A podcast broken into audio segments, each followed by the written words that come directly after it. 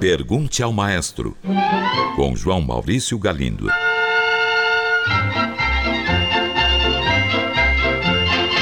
Olá, amigos. Um ouvinte pergunta de onde veio o título O Amor das Três Laranjas, da conhecida ópera de Prokofiev. Caro ouvinte, esta ópera foi escrita em 1919 pelo grande compositor russo, que na época tinha cerca de 28 anos de idade. O título, aparentemente absurdo, vem de uma história bem fantasiosa mesmo. Trata-se de um jovem príncipe amaldiçoado por uma bruxa que é obrigado a viajar procurando três laranjas que contêm cada uma uma princesa. Ela é uma história tradicional da comédia dell'arte italiana, portanto muito antiga.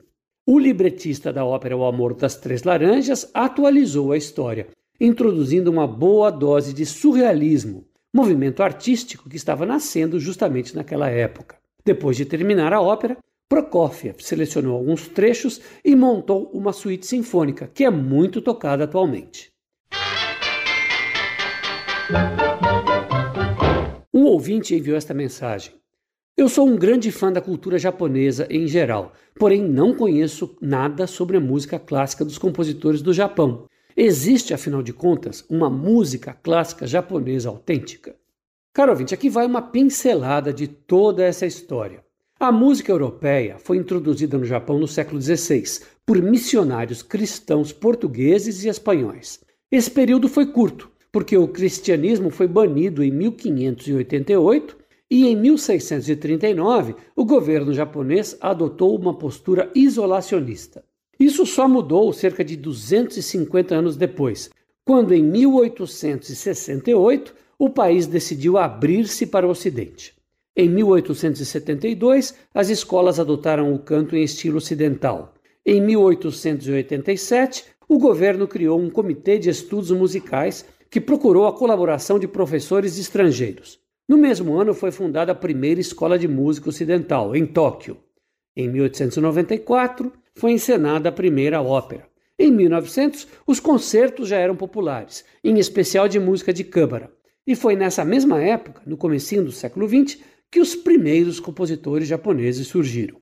As primeiras obras orquestrais e óperas de compositores japoneses apareceram em 1912. A partir daí, o país começou a receber apresentações de concertistas e recitalistas ocidentais de renome. Depois da Primeira Guerra, começaram a surgir os primeiros compositores nacionalistas japoneses. Na Segunda Guerra Mundial, houve novas restrições à atividade musical de caráter ocidental. Todas as atividades musicais eram controladas pelo governo. Com o final da guerra, os músicos rapidamente se reorganizaram e retomaram os intercâmbios com o Ocidente, com a criação de orquestras, grupos de ópera e escolas. E já faz algumas décadas que surgiu uma segunda pista nessa via de comunicação com o Ocidente. Agora, o Japão não apenas importa, mas também exporta a música, com notáveis conjuntos, solistas e professores que vêm influenciando a vida musical do outro lado do planeta. E eu não posso deixar de dizer que, além de tudo isso, o Japão tem a sua própria música tradicional, muito antiga e muito rica, que merece a nossa admiração. Ouvinte pergunta: Nascido na Áustria e falante de alemão, por que é que Mozart compôs óperas em italiano? Caro ouvinte, Mozart fez várias óperas em italiano porque o italiano era a língua da música naquela época. A ópera tinha sido inventada na Itália, fez imenso sucesso em toda a Europa e por isso maestros, compositores e cantores italianos iam trabalhar em diversos países. Eles impunham o gosto e a língua italiana em toda parte.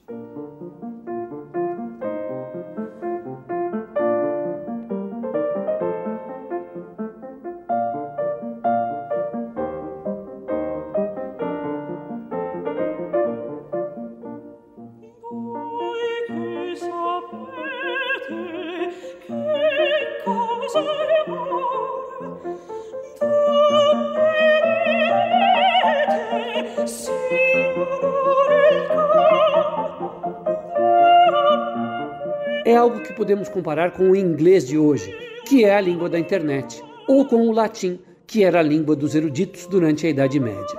Na época de Mozart, acontecia o mesmo com a língua italiana e a música.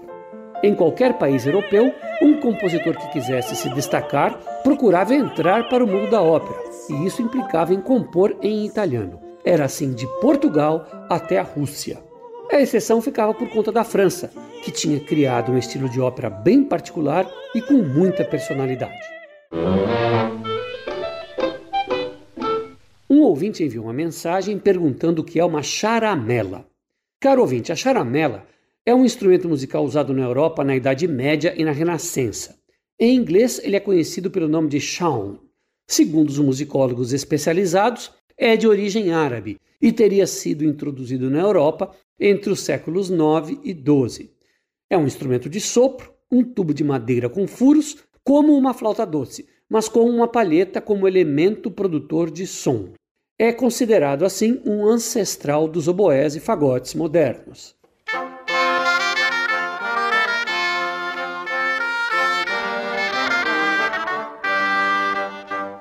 A charamela atualmente é usada pelos grupos de música renascentista ou barroca que procuram pesquisar a sonoridade original da época em que determinada música foi composta.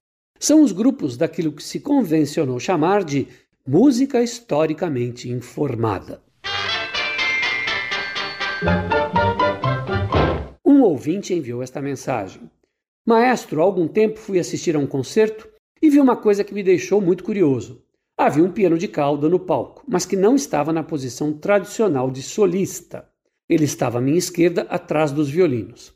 De repente, surgiram três funcionários carregando a imensa tampa negra do piano e a parafusaram no instrumento. Eu nem tinha percebido que o piano estava sem a tampa. Por que é que essa tampa havia sido removida? Caro ouvinte, a resposta para isso é muito simples. A tampa de um piano influencia muito na sonoridade do instrumento. Num recital de piano solo, abre-se toda a tampa. Ela, aberta, funcionará como um anteparo que ajudará a projetar o som do instrumento. Já num recital no qual o piano tem um papel de acompanhante discreto, como um recital de canto e piano, flauta e piano, etc., a tampa deve ser fechada para evitar que a sonoridade do instrumento se sobreponha à do solista. E, finalmente, o piano sem tampa é uma situação intermediária entre a tampa fechada e a tampa aberta. É uma situação muito comum e por isso os pianos de cauda são feitos para que sua tampa possa ser tirada e recolocada com facilidade.